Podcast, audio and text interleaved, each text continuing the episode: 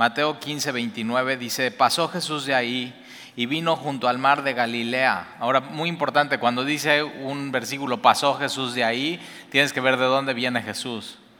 Y Jesús viene de la zona de, Tiro y de Sidón. Esto es al norte de Israel. Es una zona eh, eh, de comerciantes, es un puerto, pero es muy importante, es de gentiles.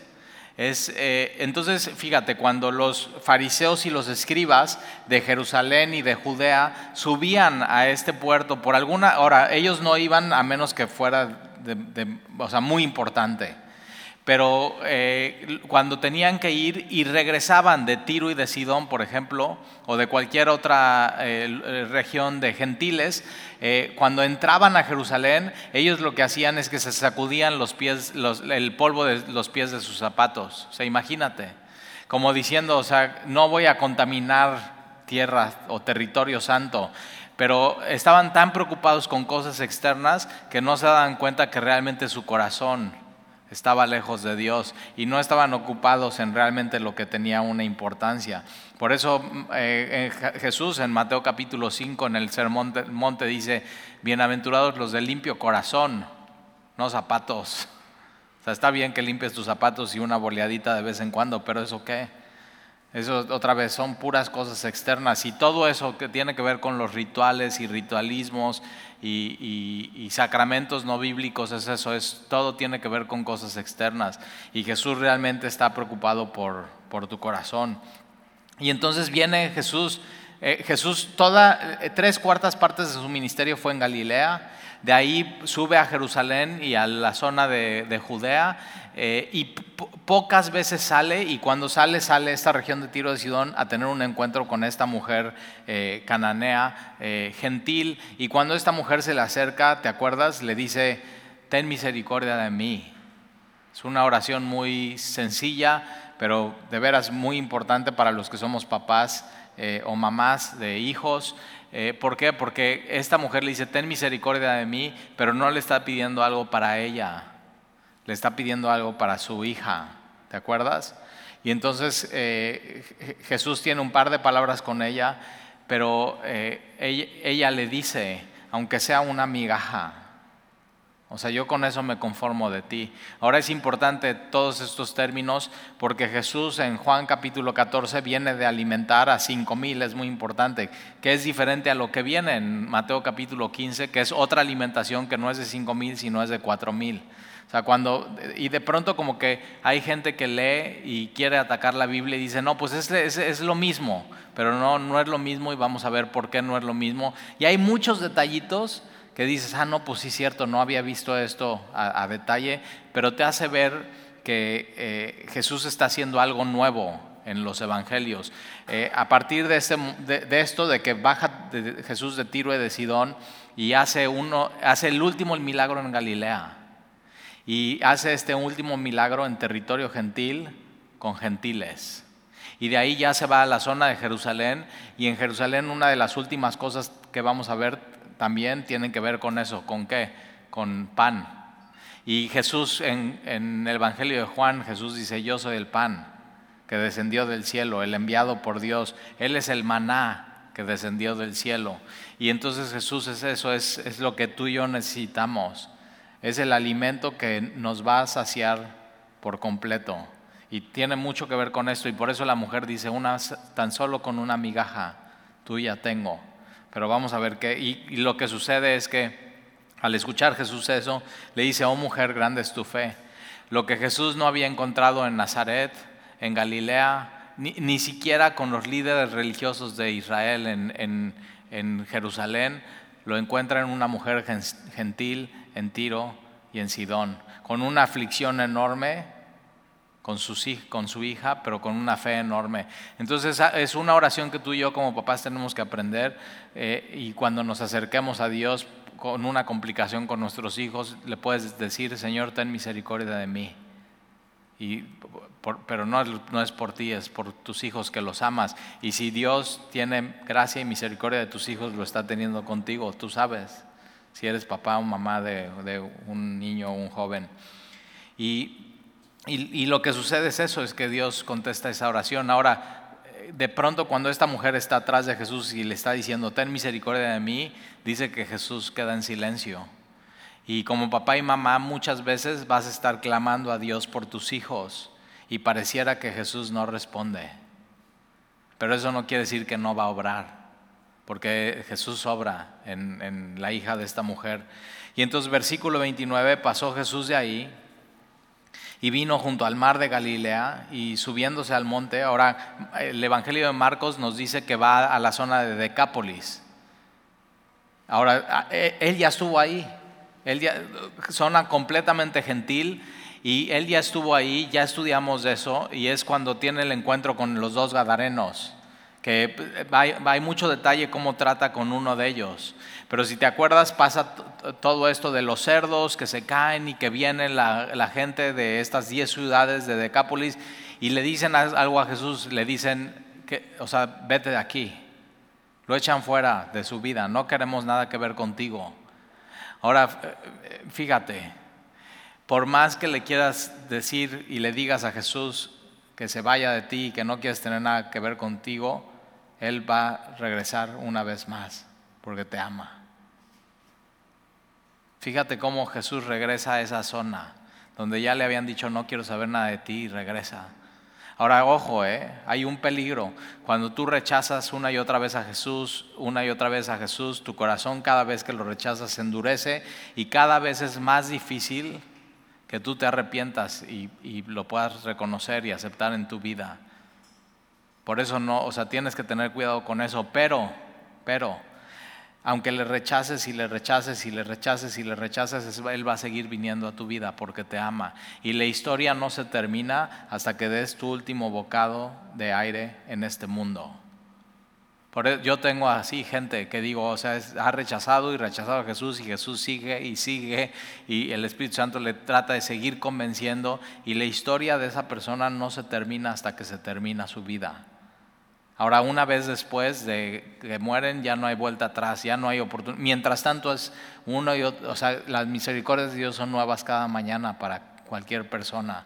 Y Dios mostrando su amor y su misericordia siempre. Entonces, si conoces a alguien así, que ha decidido, no quiero saber nada de Jesús, sigue orando por ellos. Y Jesús va a seguir yendo. Y fíjate, se le acercó mucha gente. Ese es el efecto de Jesús. O sea, él y, mira, dice, subiendo al monte se sentó ahí, versículo 29. Esta palabra se sentó ahí no es de que, ah, pues estoy cansado, me voy a sentar y ya que descanse me paro. No, él se sentó ahí para quedarse sentado. Eh, así se entiende. Él se sentó ahí para que, ¿qué estaba él esperando? Estaba esperando, versículo 30, a la gente. Él estaba esperando que viniera gente. Él sabía que iba a venir gente y él sabía que esta gente traía mucha necesidad. Y así está Jesús, sentado hoy en su trono, esperando que te acerques. Y te puedes acercar con confianza al trono de su gracia para recibir pronto auxilio y misericordia y todo lo que tú necesites está ahí en su mano. Pero a veces, ¿qué hacemos? Dejamos a Jesús sentado y esperando, pero Él está ahí. Él se, sentó en el trono para quedarse sentado y Él te está esperando. Y entonces se le acercó mucha gente que traía... Ahora, ¿cómo supo esta gente que, de Jesús? O sea, ¿te acuerdas la historia del Gadareno? Él le dicen, Jesús, vete, se sube en la barca y a, a punto de irse el Gadareno viene y le dice, déjame ir contigo. Y Jesús le dice, no, Ve y cuenta cuán grandes cosas ha hecho Dios contigo y lo regresa a su casa. Y entonces de pronto toda esta multitud sabe que está Jesús ahí y, trae consigo a, cojos. Entonces eh, ya sabemos quién, quién, quién les dijo a esta multitud de Jesús. Ahora, ¿quién te dijo a ti? ¿Te acuerdas quién te habló de Jesús la primera vez? Ahora tú puedes ser esa persona para alguien más esta semana. Que tú le hables de Jesús en, su vida y lo que Jesús ha hecho en la tuya. Cuán grandes cosas ha hecho Dios contigo. Y se le acercó mucha gente que traía consigo a cojos, ciegos, mudos, mancos. Esta palabra manco es eh, que le hace falta algo, que tiene alguna carencia. Ahora tiene que ver con eso, con falta de, algún miembro en alguien, un, pie, una pierna, un dedo, algo, o, cualquier carencia. Y entonces eh, le traían a estos mancos y a otros enfermos y los pusieron en los pies de Jesús. Ese es el mejor lugar para estar. ¿eh? Y ahí te vas a encontrar con otros igual que tú. Pero es el mejor lugar para estar, a los pies de Jesús. Y lo sanó así, ya, lo sanó. No, o sea, no les preguntó qué, qué, me das o qué traes. O, o, sea, no hay nada, no hay una confesión, simplemente lo ponen a los pies de Jesús y Jesús le sana. Ese es Jesús, ¿eh? Y Jesús le sanó. De manera que la multitud se maravillaba viendo a los mudos hablar, bueno, más que viendo, oyendo. oyendo a los mudos hablar, a los mancos sanados, o sea, cualquier defecto que uno tuviera o carencia o algo. Eh, o sea, alguien que no tuviera una pierna, de pronto los ponen a los pies de Jesús y Jesús les restaura la pierna. ¡Qué milagro! Ahora, ¿qué, ¿por qué Jesús está haciendo esto? Porque quiere que sepas quién es. Él, él es el mismo Dios de Génesis capítulo 1. En el principio Dios creó. Jesús es el único que puede crear algo de la nada. Tú, tú, y yo fuimos hechos a la imagen y semejanza de Dios y podemos crear cosas. Podemos crear un sermón, podemos crear poemas, Podemos crear una canción, podemos crear un cuadro, una obra de arte, podemos crear una escultura, pero todo lo que nosotros tú y yo creamos es de algo ya hecho. Y Jesús crea de, algo de la nada. Ahora fíjate, hay una señora aquí en Semilla que se llama eh, María, la amamos muchísimo. Antes de la pandemia todos los domingos venía, ahora con la pandemia se le ha complicado entre su edad y tiene algunas enfermedades, pero todos los domingos a las 11 de la mañana se conecta con nosotros en vivo. No vive nadie en su casa, está absolutamente sola y ella ha sabido usar la tecnología para conectarse y no perderse.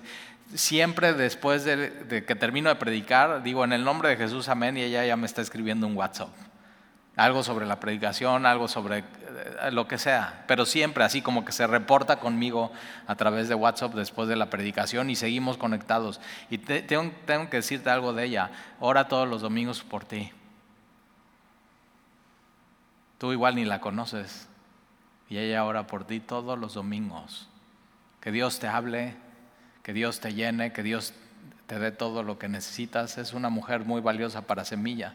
Pero ella cuando la conocimos tenía una hija que se llamaba Ana Mari, que a través de varias situaciones de salud que tuvo, eh, le cortaron una pierna y así conocí yo a Ana Mari. Y yo siempre que iba a, su casa a saludar a Ana Mari, a María y a su esposo, eh, siempre me platicaba que Ana Mari era una mujer que amaba a Jesús, que amaba a Dios, que amaba a la iglesia, que servía, que oraba. Eh, yo ya no la conocía así, y, falleció. La llamó el Señor. Y una de las cosas que yo platicaba con María es que, eh, o sea, Ana Mari ya le había sucedido lo de este versículo, su pierna, su piernita. Ya estaba ella completa, con sus dos piernas, corriendo en estos pastos verdes que Jesús tenía para ella. Solamente Jesús puede hacer esto. Y Jesús lo que está haciendo con todos estos milagros es enseñándonos quién es Él. Él nos está enseñando quién es Dios. Ahora, fíjate, es como cuando, cuando es como un, por ejemplo, un microscopio que tú no puedes ver claramente, entonces te metes en un microscopio, pones ahí y entonces algo muy chiquito lo hace grande y lo puedes ver. Y, eso se revela a ti a través del microscopio. Bueno, con Dios es diferente, porque Dios no usamos como un microscopio, es como un telescopio. Y es algo enorme, enorme, enorme, enorme, enorme, enorme, enorme, enorme, que tomas un telescopio, por ejemplo, que lo ves y te lo, te lo hace pequeño y ya lo puedes ver. Y puedes ver todo, todos sus detalles. Y eso es la encarnación de Jesús. Es un Dios grande y enorme que tú y yo no, no podríamos ver que se hace hombre para que lo puedas ver y lo puedas contemplar. Por eso el apóstol Juan decía, lo que nuestros ojos vieron, lo que nosotros contemplamos, lo que nosotros palpamos.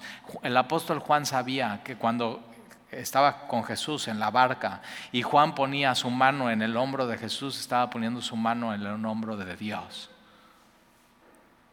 Y Dios así decidió revelarse a nosotros en la persona de Jesucristo. Y entonces Jesús de pronto está haciendo cosas que solamente Dios puede hacer. Un defecto, una carencia, eh, crear algo de la nada. Y a los cojos andar, a los ciegos ver. Y entonces glorificaban al Dios de Israel. El pueblo que no era pueblo, que estaban lejos, que no sabían que era glorificar a Dios, aprenden a glorificar a Dios. Y igual tú y yo necesitamos aprender a glorificar a Dios. Y tú y yo necesitamos aprender a glorificar a Dios cuando está bien nuestra vida, pero sobre todo tenemos que aprender a glorificar a Dios cuando está mal nuestra vida. En, medio de las grandes tribulaciones, de las grandes dificultades, de las grandes crisis de nuestra vida, tenemos que aprender como por ejemplo Job levanta sus manos y alaba a Dios y glorifica a Dios. Y ahí es donde Dios es más glorificado, en medio de nuestras dificultades que decidamos confiar en Él y glorificar a Dios en nuestra vida. Y, e, ellos tuvieron que aprender esto. Y tú y yo podemos aprender esto en nuestra vida y tenemos que caminar cada cosa con Jesús en nuestra vida. Y, si te das cuenta, nosotros somos parte de, ellos. O sea, somos parte de estos gentiles. Eh, o sea, que éramos ciegos y no veíamos nada acerca de Dios y no entendíamos las cosas espirituales y Dios de pronto abre nuestros ojos y podemos ver a Dios. Y éramos mudos porque no podíamos hablarle a nadie acerca de, Dios y de pronto ya podemos hablarle a las demás personas acerca de Dios. Y éramos, éramos mancos, teníamos carencias de carácter. Por ejemplo, Dios, una de las cosas que le enseña al cristiano es a ser hombre. Y, ser hombre en Cristo no es ser macho, no es yo mando, no es tú te sometes, sino es yo pastoreo a mi esposa y a mis hijos, les amo, les aconsejo con la palabra, los cuido, los sustento y así como Jesús amó a esa iglesia, así los voy a amar. Eso es ser un hombre en Cristo. Todas esas carencias Él, él las viene y las empieza a cambiar en tu vida los cojos, y éramos eso, o sea, estábamos cojos y un cojo, ¿qué es lo que tiene? Que no puede caminar derecho, sino se va de lado. Y tú y yo, nuestra vida era esa, era injusticia, impiedad, maldad, y de pronto Dios nos restaura, ok, derecho, la piedad, la justicia. Bienaventurados los que tienen hambre y sed de justicia. Y así, y, entonces, ¿qué empezamos a hacer? A glorificar a Dios en nuestras vidas. ¿Por qué? Por lo que Él eh, ha hecho en, en nosotros, en nuestras vidas. Versículo 32, y Jesús, llamando a sus discípulos, dijo, tengo compasión de la gente. Jesús lo primero que nos llama a hacer cuando decidimos ser sus discípulos y le seguimos es nos llama a estar con Él. Es lo primero que tienes que hacer. Y después, cuando estamos con Él, Él nos muestra la necesidad de la demás gente. Porque eh, vivimos en una ciudad, en una, en una sociedad tan ensimismada que nada más todo el mundo está preocupado por uno mismo. Y Jesús cuando te llama a estar con Él, te enseña que hay más necesidades y, te las muestra y te invita a cubrirlas. Eso, eso es lo que hace Jesús en nuestras vidas. Y entonces Jesús llamando a sus discípulos dijo, tengo compasión de la gente. Esta la palabra, la palabra compasión es ser profundamente conmovido. Ahora, es conmovido, es, es, es, esta compasión le mueve a Jesús a actuar y hacer algo. Eso es compasión bíblica. Lo otro de, ay, es que siento mal y es que es pura lamentación. Si, si tú ves una necesidad y no te mueves y no haces nada, no es no es compasión, no es compasión bíblica. Y, fíjate, Jesús cuando, cuando ve a la gente, cuando me ve a mí, tiene compasión de mí. Y eso le mueve.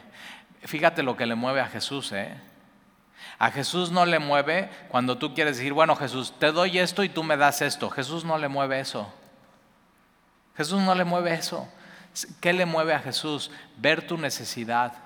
Se compadece de ti y eso le mueve. Por eso te tienes que acercar con Él, no como un trueque, no como, ah, yo te doy, tú me das, o, tratarle de manipular o hacerle manita de puerco. No. Te tienes que acercar con Él, Señor, ten compasión de mí. Mira, tengo esta necesidad en mi vida. Y entonces eso le, le, mueve a Él. Esta palabra compasión tiene que ver también con afecto y amor a la gente. Jesús cuando, Jesús cuando te ve, te ama.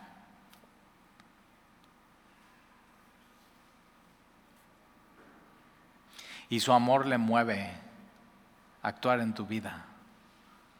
Tan le movió que fue a la cruz por ti. Se sacrificó. Dio su vida por ti. Ese es, el amor bíblico. Tengo compasión de la gente porque ya hace tres días, ahora en Mateo capítulo 14, que alimenta cinco mil, nada más ha pasado un día porque dice Jesús al anochecer. Y aquí pasan tres días. Pero, eh, o sea, ya tienen tres días de que están conmigo y Jesús quiere seguir estando con ellos y que no se vayan. Es el efecto de Jesús. Hace tres días que están conmigo y no tienen que comer. Y enviarlos en ayunas no quiero. Hay cosas que Jesús quiere y hay cosas que Jesús no quiere. Y una de las cosas que Jesús no quiere es que esta gente tenga hambre. Jesús no quiere eso. Jesús quiere suplir la necesidad de esta gente. Porque no quiero eh, enviarlos en ayunas, no quiero no sea que desmayen en el camino. Esta palabra de desmayar es colapsar o fatigar. Y yo creo que hoy tenemos mucho más, un problema mucho más allá que pobreza. O sea, hay gente que sí necesita comer, pero tú sabías que el mundo produce toda la comida para que todo el mundo pudiera comer y saciarse. O sea, la pobreza, la pobreza extrema no es un problema de que sí hay y que no hay. La pobreza extrema es un problema de avaricia, es un problema de burocracia, es un problema de corrupción. Ese es el problema. Dios, Dios diseñó la tierra para que todos pudieran comer y saciarse. El problema de pobreza extrema es el hombre, no Dios. Nunca le puedes echar la culpa a Dios de eso. Pero, aquí Jesús está diciendo, no sea que colapsen. Y el problema más grave hoy en nuestra sociedad no es pobreza extrema, es una sociedad colapsada, es un, un mundo caído, fatigado, que no conoce a Dios. Y tienes que ver así el mundo como Dios lo ve. Y tienes que tener compasión del mundo como Dios lo ve. Versículo 33. Entonces sus discípulos le dijeron, ¿de dónde tenemos nosotros tantos panes en el desierto? Ahora, el, lugar favorito para Jesús saciar a la gente es en el desierto. El lugar favorito para Jesús para obrar en tu vida y saciarte es en el desierto. Porque a veces cuando todo está bien en tu vida ni haces caso. Es un, abundancia es un lugar sumamente peligroso de manera espiritual. Por eso Dios a veces permite situaciones en tu vida. Pero Dios, el lugar favorito para saciar tu alma y tu vida es en el desierto. Por eso cuando, y decimos eso a los cristianos, ¿no? No, pues no sabes, estoy en una época de desierto muy cañón. Y entonces, fíjate, lo único que tienes que seguir haciendo es caminando en el desierto para encontrarte con Jesús y que Él te dé todo lo que necesitas. Es su lugar favorito. A veces como que queremos oír de ahí, ¿verdad? Y Jesús dice, no, sigue, sigue caminando aquí y aquí me vas a encontrar. Con el quebrantado y humilde de espíritu. Ahí mora Dios. Y entonces entonces sus discípulos le dijeron, ¿de dónde tenemos nosotros tantos panes en el desierto para saciar una multitud tan grande? Ahora ya, eh, hace dos capítulos lo acaba de hacer Jesús. ¿No se te hace raro que hagan esta pregunta como que pues ya sé que no? que ustedes no pueden, pero yo no creo que sea eso, yo no creo que ellos hayan olvidado la primera vez que Jesús alimenta a cinco mil hombres más niños y mujeres. ¿No? ¿Tú lo podrías olvidar eso? Pero entonces, ¿por qué dicen que, por qué piensan que Jesús no los va a saciar? Bueno, porque el, hombre caído está lleno de, lleno de prejuicios y ellos están diciendo no. O sea, a los judíos lo hizo, pero a los gentiles no les va a hacer este favor. A los gentiles no les va a bendecir así. Y a veces tú y yo como cristianos estamos de la misma manera. No, no, hay como a este, ¿tú crees que Dios va a bendecir a este? Y fíjate lo que va a hacer Dios, ¿eh? Ve lo que va a hacer Dios con ellos, con los gentiles, para saciar una multitud tan grande. Versículo 34, y Jesús les dijo, ¿cuántos panes tenéis? Y ellos dijeron siete. Acuérdate, Mateo capítulo 14 no son siete. Y ellos dijeron siete y unos pocos pececillos. Acuérdate, eran peces pequeños. Eh, ahora, muchas iglesias y muchos pastores enseñan estos pasajes diciendo, tú tienes que poner lo que tengas en manos de Dios y entonces Dios, si lo haces, Dios te va a bendecir. Y es un texto que no se puede usar para eso, es totalmente sacado de contexto, es manipulación no, no es lo que está diciendo Dios aquí en esto. Te voy a decir por qué. Porque, o sea, son siete peces, siete, panes y un cuano. O sea, hubo gente que no puso nada. Y aún la gente que no puso nada fue bendecida. Pensar que Dios es un Dios de tú dame, yo te doy, tú dame, yo te doy, o pensar que tú puedes, es un concepto totalmente equivocado del Evangelio y de Dios y de la gracia de Dios. O sea, fíjate, entonces ellos dijeron siete y unos pocos pececillos y mandó a la multitud que se recostasen en tierra. Es muy importante esto porque Mateo capítulo 14 dice en hierba. Y aquí en tierra, quiere decir que en, un capítulo pasa de primavera, verano, otoño, invierno. Y esos son los evangelios. No es todo lo que hizo Jesús, no es registrado todo, sino lo más importante. Ahora, un punto muy importante es que los cuatro evangelios traen la multiplicación de los panes y los peces. Y fue tan importante para ellos que hicieron uno de estos la señal de los cristianos del primer siglo. ¿Ya sabes cuál es? El pececito. Ahora, hoy en día se usa el pececito para ay, un cuadro, o un poema, un versículo, o en, la, en tu portaplaca. Pero en esos tiempos, en el primer siglo y en el segundo siglo, era completamente diferente por qué habían usado eso. Y mira, vamos a seguir leyendo. Mandó a la multitud que se recostasen en tierra. Esto es, entonces, si, si tú lees bien los evangelios, es un año antes de que Jesús fuera a la cruz. Y es el último milagro que Jesús hace en Galilea para irse a Jerusalén. Lo último que hace en Galilea, multiplicación de los panes. Ahora vamos a ver más adelante qué es lo último que hace Jesús en Jerusalén, antes, una noche antes de ir a la cruz. Tiene que también que ver con pan. Y entonces versículo 36, tomando los siete panes y los peces, dio gracias. Esta palabra dio gracias es una sola, es Eucaristía. Si vienes de, la tradición católica, sabes que la, eh, Eucaristía es el momento central y más importante de la misa católica. Es donde suena una campana y ¿qué haces? Te hincas. Y viene lo que es la comunión o la cena del Señor. El problema es que se hace como un rito, como una tradición y como un sacramento y como un medio para salvación y eso no enseña la Biblia. Pero es algo muy hermoso y es algo muy importante que Jesús, Jesús solamente dejó dos, a mí no me gusta decirle sacramentos, sino ordenanzas, porque son ordenanzas. No son medios para salvarte, son medios de gracia. Una es el bautismo y la otra es la cena del Señor.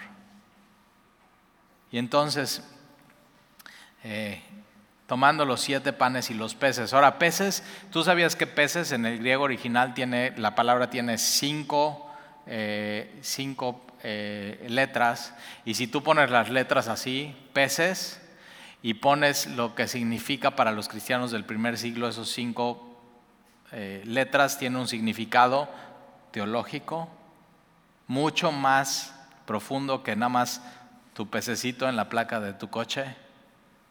Ahora, ¿por qué usaban este símbolo?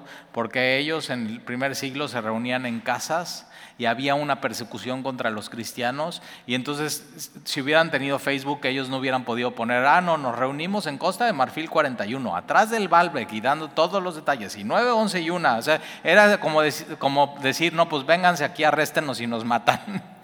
No, era uno a uno, persona a persona, y, cambiaban de casa de pronto a veces, de semana a semana por la persecución, pero ¿qué ponían en la, para que supieras? Ah, mira, me dijeron que aquí es en esta calle de la vecina, y entonces, ¿qué? Un pececito, el pez. Ahora, ¿qué significaba? la primera palabra de pez en griego es la iota, en griego, que tiene que ver con eso, es eh, Jesús, Jesús. Eso es, ¿de qué se trataban las reuniones del primer siglo de Jesús? Eso era. La segunda letra que pez en griego es la CH o la chi y es Cristos. Entonces era Jesús, Cristo. La tercera letra en la palabra pez es la teta o la TH que es Deus, Dios. En el primer siglo la iglesia primitiva le quedaba claro que Jesús era Dios. Y de ahí la siguiente letra de la palabra pez en griego es eh, upsilon, que es la Y, que es hijo. Y la última palabra es, o la última letra es sigma, que es una S, que es eh, soter, que significa en griego salvador. Entonces fíjate lo que significa pez, un término teológico. Jesús, el Cristo,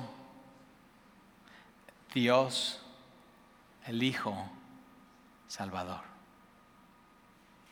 Para la iglesia primitiva le quedaba claro, eso es Jesús.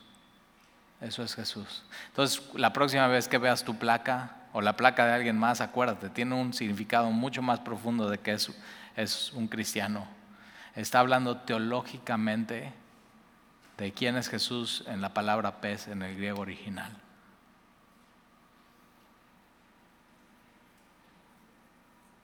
Y entonces Jesús dio gracias, los partió y dio a sus discípulos. Fíjate, los discípulos manos vacías, no tenemos nada. Y entonces Jesús hace este milagro y, está partiendo y conforme está partiendo está dando a los discípulos que no tienen nada, manos vacías. Y Jesús les llena las manos. En el Antiguo Testamento, llenar las manos es sinónimo de consagración. Ahora, para que Jesús te llene las manos y te consagres a Él, tienes que tener las manos vacías, aún de las cosas que te estorban, que tienes que soltar en esta vida. Y decir, esto no va con Dios. Esto tengo que dejarlo en mi vida. Y poner tus manos así y es consagrarte a Dios y decir, Señor, úsame. Y de no tener nada, Dios pone en tus manos lo que Él quiere que tú des a los demás. Y tú tomas, y los discípulos están tomando eso y están repartiendo. Algo, algo imposible para ellos, o sea, por eso hay gente que dice, no, yo voy a empezar a, ayudar a la gente y a ser compasivo y generoso hasta que yo tenga algo en mi vida o dinero o que llegue a tal cifra. Yo digo, no, fíjate, sin tener nada te puede usar Dios. Tú puedes llegar mañana a la oficina y estar platicando con alguien. Por eso siempre tienes que estar orando cada semana. Señor, muéstrame la necesidad en la gente esta semana. Muéstrame. ¿Qué necesitan? Y no necesitas ni un peso para que Dios te muestre la necesidad en una persona y que puedas decir, oye, me, dejas orar por ti. Veo que estás así, afligida. O me quieres platicar y tener compasión de la gente. No se, no se necesita nada más que consagrarte ante Dios. Versículo 37, y comieron todos y se saciaron. Esto es el efecto de Jesús. El mundo te dice que ya, ahora sí, esto te va a saciar. Cuando estás triste, así, no, pues estoy medio decaído ya. No, pues échate un helado con doble chocolate, con eso te va a saciar. Y Dios digo, sí, sí, tiene un efecto, la verdad, te echas el helado, te levanta y tiene un efecto instantáneo, pero se termina y no encuentras saciedad en eso, ¿sí o no? Y el mundo te está vendiendo cosas que te van a saciar y lo único que te va a saciar es Jesús. Es lo único. Y entonces comieron todos y se saciaron. Y recogieron lo que sobró de los pedazos, siete canastas llenas. Ahora, Mateo capítulo 14, ¿cuántas recogieron? ¿Te acuerdas? Doce una por cada apóstol, y aquí siete. Pero ahora, las canastas de, Mateo capítulo 14 son canastas pequeñas individuales. Eso es la palabra en el original. Y esas solamente usaban los, los judíos. Y aquí estas canastas son canastas tejidas como de mimbre, pero grandes, y esas solamente usaban los gentiles. Entonces, claramente son dos diferentes momentos con dos diferentes tipos de multitudes. Ahora, de hecho, una de estas canastas, cuando en, Hechos capítulo 9, cuando el apóstol eh, Pablo tiene su conversión y se vuelve cristiano, entonces ya quieren matar a Pablo y los cristianos lo, cuelgan en una, en una canasta de estas. Entonces, esta es una canasta que pudo haber entrado un hombre como Pablo. Y entonces fíjate lo que hace Dios. Una canasta, siete canastas enormes, llenas de pan. Y con eso Dios está diciendo, no solamente les doy las migajas, les doy todo. Y ese es Dios. Dios no solamente te quiere dar un poco de su amor, todo su amor. Dios no solamente te quiere dar un poco de su espíritu, todo su espíritu. Dios no solamente te quiere perdonar, sino te quiere perdonar y te perdona por completo. Ese es el Dios de la Biblia, sin absolutamente nada a cambio, porque así es Dios. Ese es el Dios de la Biblia. Y entonces recogieron lo que sobró de, los pedazos. Siete. Siete es mi número, es uno de mis números favoritos. Si les preguntas a mis hijos cuáles son mis dos números favoritos, tres y siete. Tres, porque yo digo que es el número de Jesús, porque el tercer día resucitó. Y siete, porque Dios hizo en cuántos días, seis días y el séptimo día descansó. la Biblia está lleno de siete porque es el número de Dios. Apocalipsis, las siete iglesias, los siete años de la tribulación, está lleno de siete. ¿Por qué? Porque el 7 es el número completo. ¿Y qué es lo que hace Dios? Lo sacia por completo. Eso es lo que es Dios para nosotros, es nuestro, es nuestro todo. Y entonces, siete canastas llenas y eran los que habían comido cuatro mil. En Mateo capítulo 14 son cinco mil, sin contar las mujeres y los, y los niños. Entonces, eh, despedía a la gente entró en la barca y vino a la región de Magdala.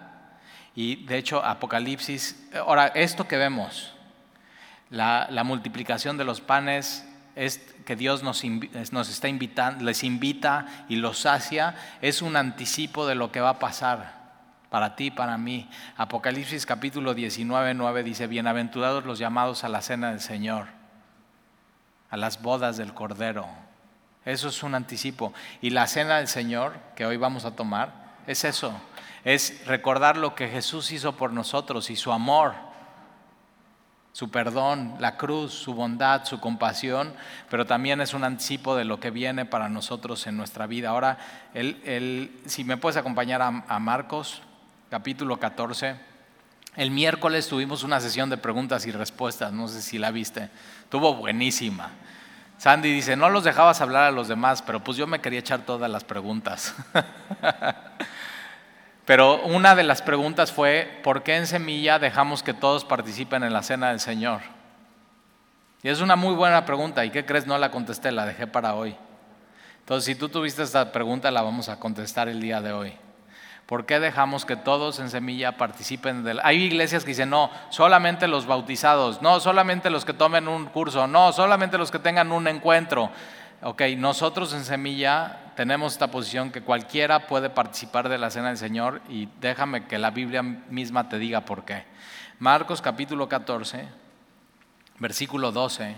Ahora nosotros aquí en la cena del Señor la tomamos solamente una vez al mes, el último domingo de mes, aunque en la Biblia vemos que ellos la tomaban el primer, todos los primer día de la semana, que era domingo. Ahora, ¿por qué nada más lo hacemos en semilla una vez al mes? Bueno, número uno, por logística, ¿no? Cada domingo está repartiendo los vasos y los jugos y hacer un tiempo específico para la cena del Señor. Pero sobre todo te voy a decir por qué. Porque no queremos que se vuelva monótono y una rutina y una tradición. No queremos que se vuelva un ritual. Queremos que cuando suceda, ese día que suceda una vez al mes, sea un momento muy especial para ti y para la iglesia. Eso queremos. Ese es nuestro gran deseo. Entonces, Marcos capítulo 14, versículo 12. El primer día de la fiesta de los panes sin levadura, que es la Pascua, tiene que ver con el pan, ¿te das cuenta? Cuando sacrificaban el cordero de la Pascua, que esta Pascua es totalmente diferente porque Jesús mismo es el cordero que iba a ser sacrificado por ellos. Esta Pascua es... Y de ahí nunca más iba a ser necesario el sacrificio. Ya nunca más sacrificio. El sacrificio de Jesús es suficiente una vez, para siempre y por todos. Entonces, sus discípulos le dijeron, ¿dónde quieres que vayamos a preparar para que comas la Pascua? La palabra Pascua tiene que ver esta palabra con lo que pasó en Éxodo, que si tú eras del pueblo de Dios y marcabas los dinteles de la puerta con la sangre, sin derramamiento de sangre no hay perdón de pecados, pero si tú lo hacías con la sangre, entonces la muerte ya no pasaba por tu casa, sino pasaba por encima. Y eso es lo que Jesús hizo por nosotros en la cruz. A la hora de nosotros estar marcados por el Espíritu Santo nuestro corazón, la cruz, sellados por el Espíritu Santo, la muerte ya no nos toca. La muerte segunda ya no nos toca, tenemos vida eterna. Y parte de la cena del Señor es entender eso. Por la, por la cruz, su muerte y su resurrección, yo tengo vida eterna. Muy, muy importante entender todos estos conceptos.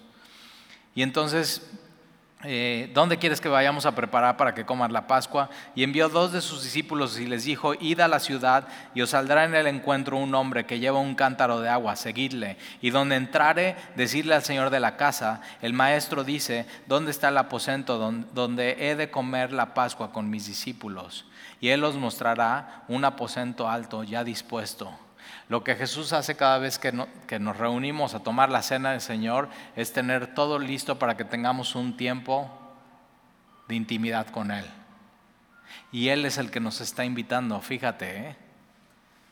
preparad para nosotros ahí. Ahora mira el versículo 22. Y mientras comían, Jesús tomó pan. Entonces Jesús hace esto. Por supuesto eran unos panes sin levadura y eran grandes. Y Jesús toma este pan, Él, y lo que hace es Jesús tomó el, tomó el pan, versículo 22, y bendijo y lo partió. Lo parte como alguien ya hizo con estas galletas y les dio diciendo, tomad. ¿Por qué dejamos que cualquiera tome la cena del Señor en semilla?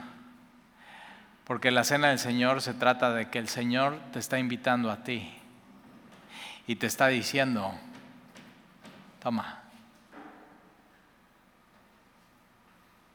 come. ¿Cómo le vas a decir a él que no? Él es el que te está diciendo, toma, come. Él, él te conoce, Él sabe quién eres, Él sabe lo que has vivido y Él te está diciendo, toma, come. ¿Cómo le podrías decir que no a Jesús, el Cristo, Dios, el Hijo, el Salvador. Entonces, si tú escuchas de Él decir hoy, toma, come, esto es mi cuerpo. Por eso cuando metas tu galleta hoy lo vamos a hacer todos juntos. Pero por eso hoy cuando tomes la galleta y la metas en tu boca, tienes que escuchar a Jesús diciendo, es mi cuerpo. Y Él es el que te está invitando. Es una invitación. Y fíjate, versículo 22, toma, esto es mi cuerpo. Versículo 23, y tomando la copa y habiendo dado gracias, Eucaristía.